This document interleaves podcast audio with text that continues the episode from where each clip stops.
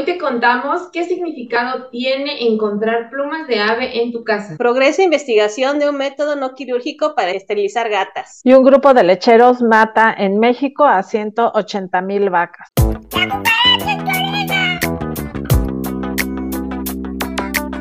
Hola, bienvenidos a La Cucaracha en tu orejas, tu único noticiero con las noticias animales más importantes de la semana. Nuevamente los invitamos a inscribirse al canal, a darle like y apoyarnos compartiendo en sus redes sociales. Y pues vamos con noticias al bueno. Devastadora gripe aviar azota la fauna marina de Chile. El 10% de las poblaciones de pingüinos han perecido. Los perros muerden más en días calurosas y con niveles de contaminación elevados. Rescatan a 60 perros en Coyoacán por maltrato animal. Probada con éxito una inyección para esterilizar gatas de forma permanente. El significado de encontrar plumas de aves en tu casa y matan lecheros 180 mil vacas en México. Pasamos con nuestra nota internacional de exóticos y pues esta es una nota pues triste en temas de, este, de enfermedades de, animales y es por temas de la influenza aviar que azotó a una de las eh, playas en Chile y pues 10% de, de esa población de pingüinos pues ha merecido, eh, murió, ¿no? Entonces, la nota va en que más de 1.500, fíjense, 1.500 lobos marinos y 700 pingüinos pues han muerto a causa de la influenza aviar. Autoridades chilenas y organizaciones ambientales pues se encuentran actualmente pues muy alarmados por lo que está pasando y porque eso no solamente representa una pérdida por el tema de los animales, sino para el tema de la biodiversidad y también para todo el equilibrio ecológico de los ecosistemas marinos de esta región. Bueno, eh, este tipo de desgracias pues son causa por la interacción que está habiendo entre los seres humanos y los animales silvestres en diferentes áreas. Es más, la semana pasada por ahí anduvo circulando una noticia de que también hubo una alerta relacionada a muertes masivas en aves en el Golfo de California y en el Pacífico mexicano. Ahora la versión oficial, todo el mundo sospechaba que era influenza, pero pues ahora la esta versión oficial es pues que fue por falta de alimentación. También pues este tipo de situaciones se han presentado en varias granjas comerciales de aves en Estados Unidos, así como en Brasil y también en Argentina. Eh, si bien esta enfermedad afecta principalmente a aves, también puede llegar a afectar a otras especies, como vimos, los marinos, mustélidos, como son mapaches y hurones, y todos los primates, incluidos el ser humano.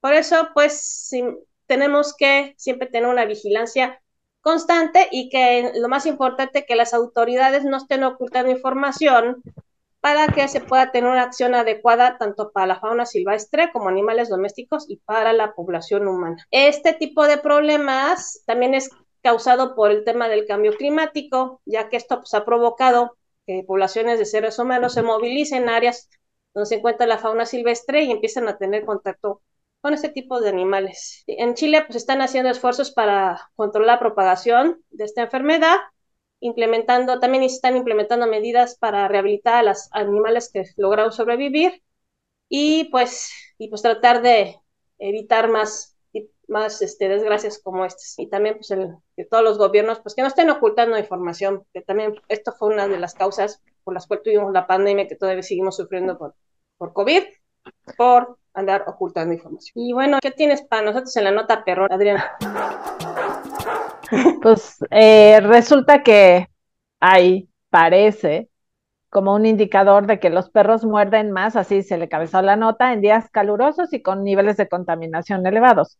Pero no solo los perros. Hay investigaciones anteriores que habían documentado que estos tiempos de mayor calor y mayor contaminación ambiental pueden asociarse a un aumento en la agresividad en seres humanos como si lo necesitáramos, ¿verdad? En monos resus, en ratas y en ratones. Y entonces, pues se hizo una investigación que se reportó en Scientific Reports, en donde trataron de eh, ver si eh, los perros aumentaban su agresividad. ¿no? Y la dirige Klaas Liedman, que es un investigador del laboratorio de neuroimagen del Spalding Rehabilitation Hospital en Boston, Massachusetts. Y lo que hizo él y su equipo de trabajo fue eh, recopilar datos sobre mordeduras de perros de 2009 a 2018 en ocho ciudades estadounidenses Y en estos datos, que son datos obtenidos del sistema de datos públicos de las autoridades, encontraron que había habido en este periodo 69.525 mordidas de perro hacia humano, aproximadamente tres, tres diarias durante años, y luego hicieron, correlacionaron esto, la relación entre los índices de mordeduras de perro y los niveles diarios de partículas finas de ozono y de temperatura, así como niveles de radiación ultravioleta y precipitaciones. Y lo que obtuvieron de resultados al buscar esta relación, encontraron que aumentó un 11% el índice de mordeduras en los días con mayores niveles de radiación ultravioleta, 4% en los días con temperaturas más altas y 3% en los días con mayores niveles de ozono. Pero eh, la incidencia de mordeduras disminuyó muy poquito, 1% en los días con mayores niveles de precipitaciones. No tomaron en cuenta muchos otros factores como raza, sexo, si el animal estaba castrado o esterilizado, pero tampoco tomaron en cuenta el contexto bajo el cual se dio como este tipo de situaciones y insisten en que pues estos datos no son concluyentes y que se necesitan más investigaciones para confirmar y explorar esta relación. Eso es lo que dice la nota. Y bueno, yo ah, quisiera nada más comentar que pues si, si también los humanos son más agresivos, pues a lo mejor las interacciones son lo que, las interacciones agresivas del humano hacia los perros también aumentan. Y el, este, el estudio está medio chafón. la neta. Pero pues está llamando mucho la atención. Ahora te lo van a decir, ah, estoy muerden mal los perros porque hace calor es preocupante, ¿no? También porque siempre el perro es el culpable. Así es. ¿No? Y teniendo a una especie tan linda como la nuestra. Y en el bicho legal que tenemos, Enriqueta. Pues bueno, terribles noticias, bueno, buenas noticias, pero también malas porque, eh, pues, tema de maltrato animal que tiene que ver con eh, que este, el pasado 15 de junio, la Fiscalía Especializada en Delitos Ambientales, la FIDAMPU, eh, llevó a cabo un operativo en la alcaldía Coyoacán para rescatar aproximadamente 60 perritos que estaban siendo maltratados. Em, se encontraban dentro de un domicilio de 70 metros cuadrados en la colonia CTM Coyoacán. Eh, y donde aparentemente pues eh, se dice que esos animales estaban siendo comercializados para actos de santería. Entonces, bueno, tras esta denuncia, que es bien importante, alguien valiente, alguien finalmente denunció, porque pues esto creo que lo sabían ya desde hace, eh, desde tiempo atrás, que dicen la nota que desde el 2021 ya se habían hecho como estos reportes y que no, no se había entrado a esta a este inmueble para ver qué es lo que estaba ocurriendo. Y eh, pues bueno, se detuvieron a, tres personas también ahí eh, como probables responsables por este delito de maltrato animal. Y pues bueno, recordar que aquí en la Ciudad de México y en muchos estados, en la mayoría de los estados, está prohibido eh, y sancionado tanto administrativa como penalmente el llevar a cabo este tipo de actividades que pues conlleva el maltrato a los animales y en la gran mayoría de estas acciones pues lleva a la muerte, ¿no? Porque pues son rituales que les piden por ahí hacer los sacrificios, este, ¿no? De, los animales para obtener eh, beneficios eh, personales y estas creencias que bueno, que a final de cuentas ponen como, como siempre, como víctimas a estos seres indefensos y qué bueno, qué bueno que, que se entró a este operativo, qué bueno que se rescataron. Y pues tener cuidado de, de nuestros animalitos también, recordarles que hay que ponerle su, siempre su, su, este, su nombre, ¿no? Traerlos siempre con su identificación para que si alguien los ve, si se salieron o cualquier descuido, lo que sea, pues alguien que amablemente lo encuentre y lo pueda regresar y tengan ahí el teléfono para que no caigan en manos de estas malvadas personas que hacen mal uso de las vidas y de, de estos animalitos. Entonces, pues bueno, nada más ahí eh, puntualizar que es delito hacerles daño, que es delito lesionarlos y que el delito, pues matarlos más allá de una sanción administrativa. Bueno, y también es delito comercializarlos, ¿no? si no está pegado a lo que la ley especifica cómo tienen que comercializarse. Entonces, estos cuates tenían ahí un almacén de perros prácticamente para venta. Bueno, pues ahora vamos a nuestra nota científica, Adriana, ¿qué hay? Ay, pues me da como un poco de ñañaras, pero ahí les va. Este, hay probada con éxito una inyección para esterilizar gatas de forma permanente. Resulta que un médico veterinario, este, mm, publica en Nature Communications que hay una eh, inyección desarrollada en Estados Unidos para esterilizar gatas y que se desarrolló utilizando un virus que introduce una hormona llamada antimuleriana en el organismo de los gatos para inhibir la ovulación y evitar la gestación. Si bien la recomendación general que se hace es esterilizar gatos y perros, tanto para convivir con ellos, como para evitar, pues obviamente, una reproducción fuera de control y que sufran patologías cuando no se reproducen, y también para eh, el control de colonias que se encuentran establecidas en espacios públicos. Este, generalmente el tipo de esterilización que se hace es quirúrgica, lo cual pues implica riesgo para los animales. Entonces, eh, el investigador William Swanson dice que lo que hizo fue eh, hacer este procedimiento en nueve gatas, nueve, seis tratadas y tres como grupo de control, o sea, las que recibieron la inyección fueron seis y a tres no se les dio la inyección. Y que no habían eh, observado este, efectos secundarios en cuatro años después de la prueba y que lo que hizo el investigador es usar una proteína natural que ya producen las hembras y únicamente a través de esta vacuna incrementarla en el organismo de las hembras para frenar la evolución. Y que esto también, dice el investigador, podría tener un efecto protector frente a patologías como la hiperplasia endometrial quística y la piometra, ¿no? Y eh, él lo que cree es que eh, lo que está haciendo esta, este, em, esta proteína es suprimir la ovulación, la, ovulación, perdón, y que haya menor eh, producción de progesterona, que es lo que ayuda a que se implanten los fetitos. Entonces, generalmente, pues los métodos que se utilizan para esterilizar son médicos o quirúrgicos. Los médicos, pues son otros tipos de tratamientos hormonales que pueden inhibir la reproducción durante un tiempo determinado o algunos tratamientos con progesterona que solamente se usan en tiempos puntuales o algunos implantes, ¿no? Se, deja como una capsulita dentro del organismo para que vaya liberando una sustancia, como es el caso de la deslorelina, ¿no? Que para que regule en el hipotálamo, en el cerebro, la producción de hormonas que tienen que ver con la producción de óvulos. Esto lo, lo dice otra veterinaria que no participó en el estudio, y también, eh,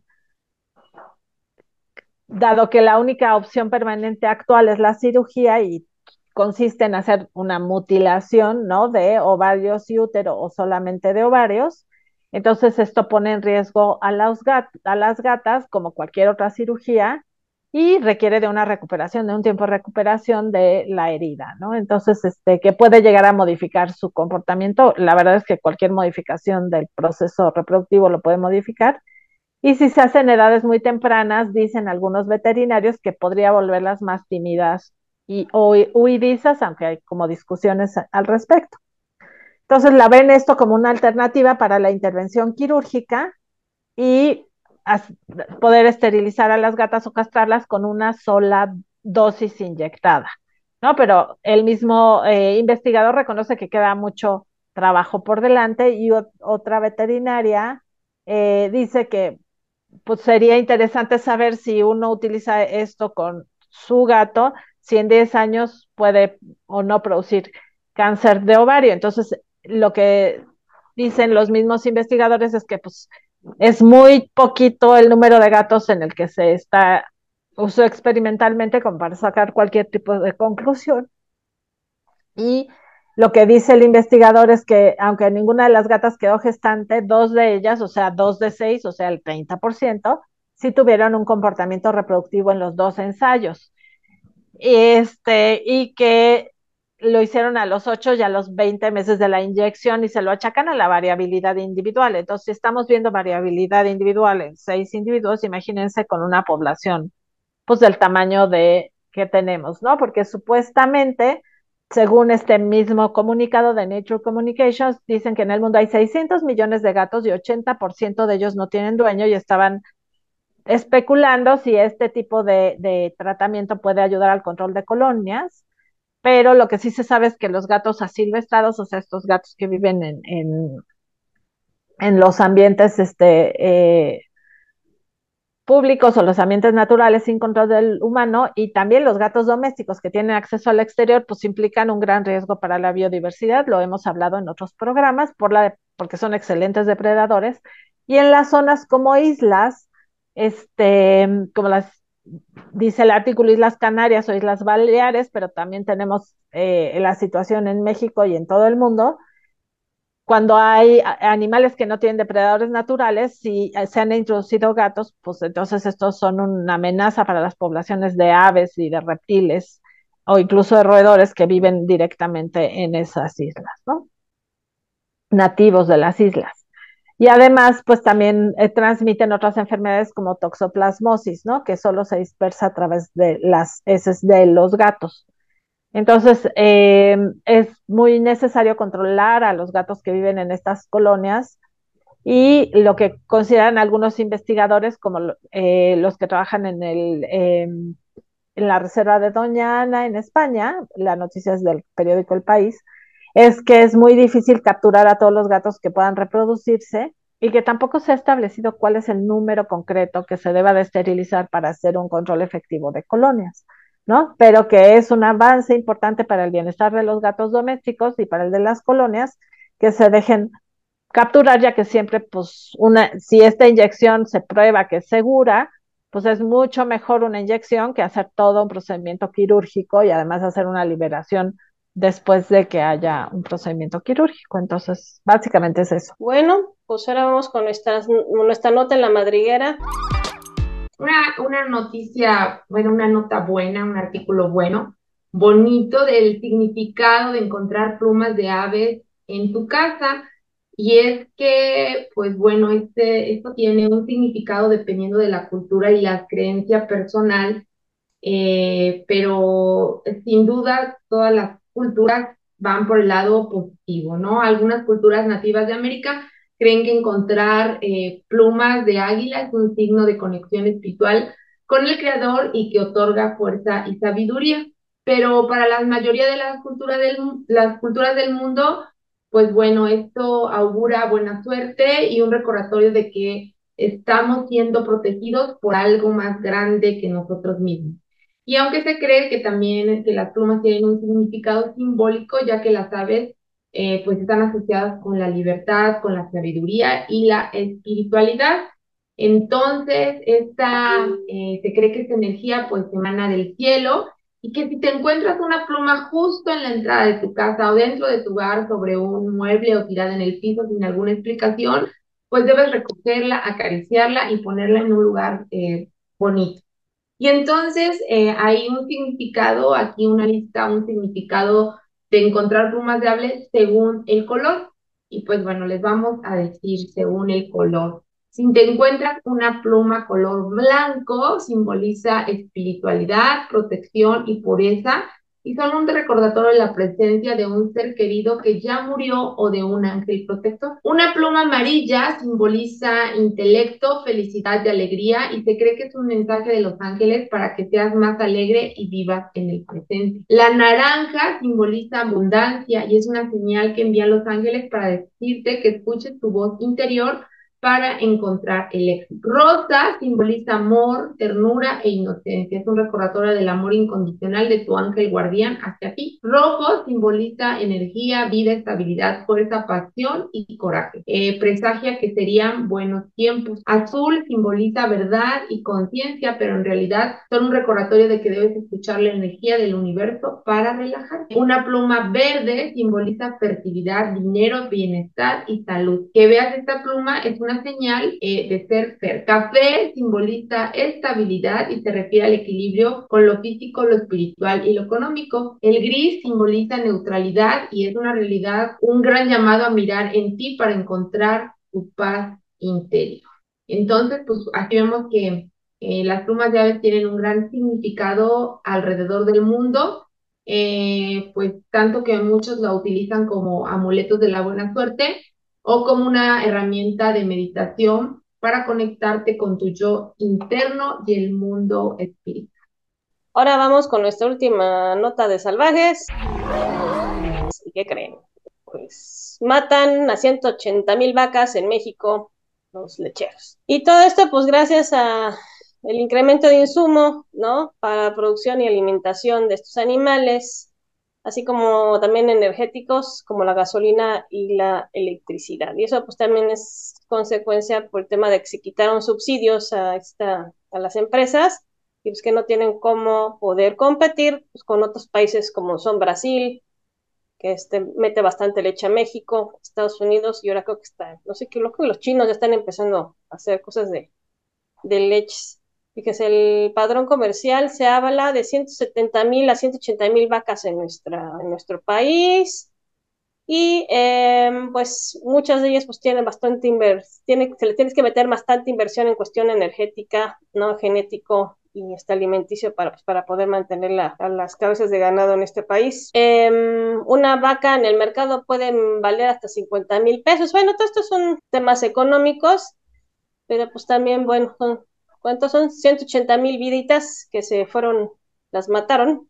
Aquí en la nota habla de sacrificio, no son los sacrificios, matanza, por temas económicos y por temas de, consumo. ¿Cómo la ven? Pues sí, asesinato de, asesinato de seres eh, indefensos, ¿no? Que nada más les quitaron todos sus intereses ahí de vida, de, de, de reproducción, de tantas cosas donde mete mano el humano. Qué lamentable, qué triste. Sí, la falta de apoyo, o sea, desde, el, desde la perspectiva de los ganaderos, pues la falta de, de los apoyos, ¿no? Que, que, que, les han ido quitando subsidios y apoyos.